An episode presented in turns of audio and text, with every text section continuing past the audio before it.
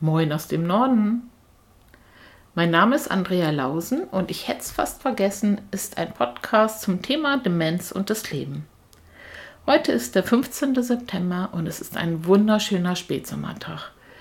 So richtig, wie man sich das vorstellt. Man kann den Sommer noch mal so richtig verabschieden. Ich habe heute ein bisschen geplanscht, ein bisschen in der Sonne gelegen, ein bisschen was Vernünftiges gemacht, ein bisschen Sport gemacht und mein Tank ist voll. Und mein Vertrauen ins Leben ist auch voll. Ich hatte wunderschöne Tage. Geht es Ihnen auch so? Mit Vertrauen ins Leben, mit Vertrauen in die Dinge, die wir zu erledigen haben, geht einfach alles leichter. Ich habe gerade heute mit einer Kollegin und lieben Freundin geschrieben, die gerade ihre Prüfung zur examinierten Altenpflegerin macht. Und diese Frau ist eine Frau voller Power, Energie und Tatendrang, die dennoch im Grunde genommen fast immer sagt, boah, habe ich keinen Bock drauf, ist mir zu viel, kann ich nicht, schaffe ich nicht. Am Ende schafft sie eigentlich immer alles, aber währenddessen lamentiert diese Frau meistens rum. Und ich habe ihr heute gesagt, schaff dir ein Bild davon, wie es ist, wenn du fertig bist. Hab Vertrauen zu dir. Sie hat dann gesagt, sie ist jetzt auch ganz zufrieden. Ja, dann ist doch alles gut. Trotzdem bin ich mir sicher, sie wird es schaffen. Aber es hat mich darüber nachdenken lassen, wie groß der Unterschied ist. Wenn wir Vertrauen zu uns haben, Vertrauen zu dem, was wir tun, wenn wir das Gefühl haben, das ist das Richtige, was wir gerade machen, oder das passt zu uns oder es geht in die richtige Richtung. Und natürlich auch, wenn wir Vertrauen in die Materialien haben, mit denen wir arbeiten.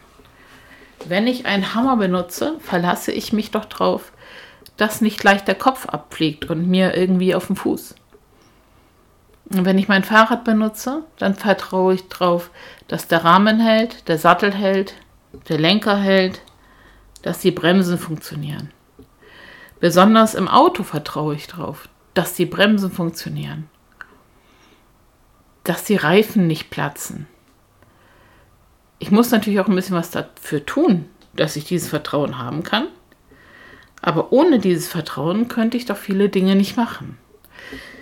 Wenn Sie Sport machen, wenn Sie laufen oder Handball spielen, Fußball spielen, was auch immer Sie machen können, dann haben sie doch Vertrauen in ihren Körper, in ihre Muskeln, in ihre Sehnen.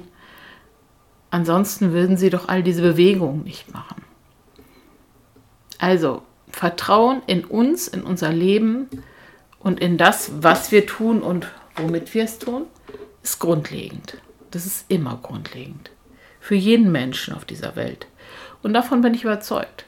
Das ist nicht nur grundlegend für meine Kollegin, die jetzt gerade ihre Prüfung zur examinierten Pflegefachkraft macht, oder für den Formel-1-Fahrer oder für den Fußballprofi.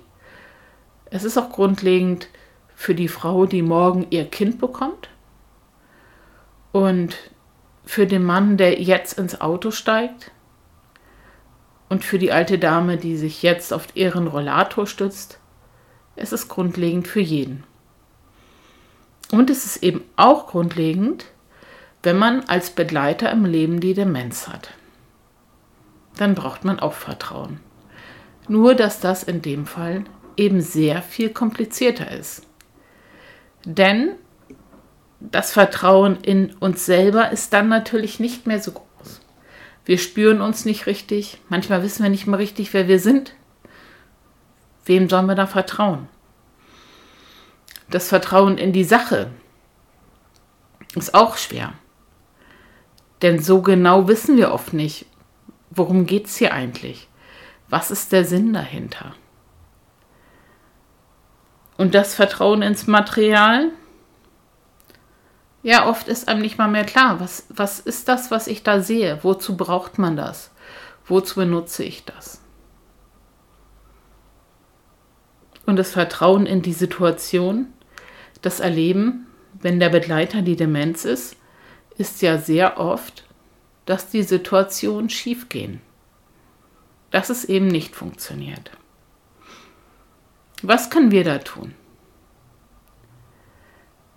Ich kann Ihnen schon mal sagen, womit wir vielleicht aufhören sollten. Wir sollten ganz sicherlich aufhören, so bei Kindern würde man sagen Helikoptereltern, also so überprotektiv und übervorsichtig zu sein. Lassen Sie die Menschen so viel wie es geht doch bitte ausprobieren. Und ja, es wird viel schiefgehen. Am Ende geht es doch nur darum, dass sich keiner verletzt. Und wenn es dann schief geht, dann bitte ich Sie, dieses nicht zu kommentieren. Und im Allgemeinen bitte ich uns darum, dass wir in Gegenwart der Menschen mit Demenz sehr viel weniger bis gar nicht darüber sprechen, was denn alles schief geht und was alles passiert ist und was er sie alles gemacht hat oder was alles kaputt gegangen ist. Denn das ist erniedrigend. Ich habe mir jetzt mal eine Weile genommen und mich bei einigen Gesprächen einfach beiseite gestellt. Es waren Gespräche von Pflegekräften mit Angehörigen, von Angehörigen mit Bekannten. Ach, verschiedenste Art. Es waren Berichte, die ich im Fernsehen gesehen habe, Angehörige zu Reportern. Und es hat mich beschämt, wie wir, und ich zähle mich da vollkommen rein, in Gegenwart dieser Menschen, die den Begleiter Demenz haben, über sie reden. Da sagt man sowas wie, erkennt sie mich eigentlich noch? Oder man sagt, sie ist ja gar nicht mehr sie selbst, ich habe mich schon lange von ihr verabschiedet. Und sie steht daneben. Wie soll man da Vertrauen haben? Also, was möchte ich sagen? In einer Situation, wo das Vertrauen so, so schwer ist, weil es tatsächlich behindert wird von körperlichen und psychischen Umständen, können wir viel dazu beitragen, es nicht weiter zu erschüttern. Lassen Sie uns den Menschen durch Mimik, durch Gestik, durch Worte und durch echte Emotionen spiegeln, dass er ein Mensch ist, dem wir unser Vertrauen geben und zu dem bestehen. Neben ihm, hinter ihm und manchmal ihm auch wieder hochhelfen, aber ohne große Worte und ohne Drama und vielleicht können wir einen Raum schaffen, einen Rahmen um diese Menschen, dass sie sich so bewegen können, dass sie eben ein bisschen mehr Vertrauen zu sich haben können.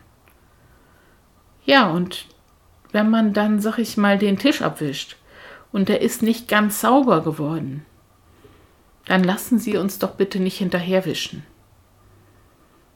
Und wenn wir es denn doch tun, weil es vielleicht wirklich sein muss, dann bitte, wenn es nicht gesehen wird. Und wenn der Abwasch gemacht wird, ne, die gleiche Geschichte. Oder die Wäsche wird aufgehängt oder gewaschen. Wir alle brauchen das Gefühl, in Ordnung zu sein. Lassen Sie uns das gegenseitig, uns gegenseitig vermitteln. Auch in der Demenz. Wir können das vor allen Dingen, indem wir ruhig bleiben. Einfach ruhig bleiben. Das meiste ist halb so wild. Ich weiß, das ist leichter gesagt als getan und wir werden uns auch noch weiter zu diesem Thema beschäftigen. Wenn Sie Fragen haben, rufen Sie mich an, schreiben Sie mir, meine Daten sind in den Shownotes und ansonsten wünsche ich Ihnen einen wunderschönen Spätsommer. Bleiben Sie gesegnet. Ihre Andrea.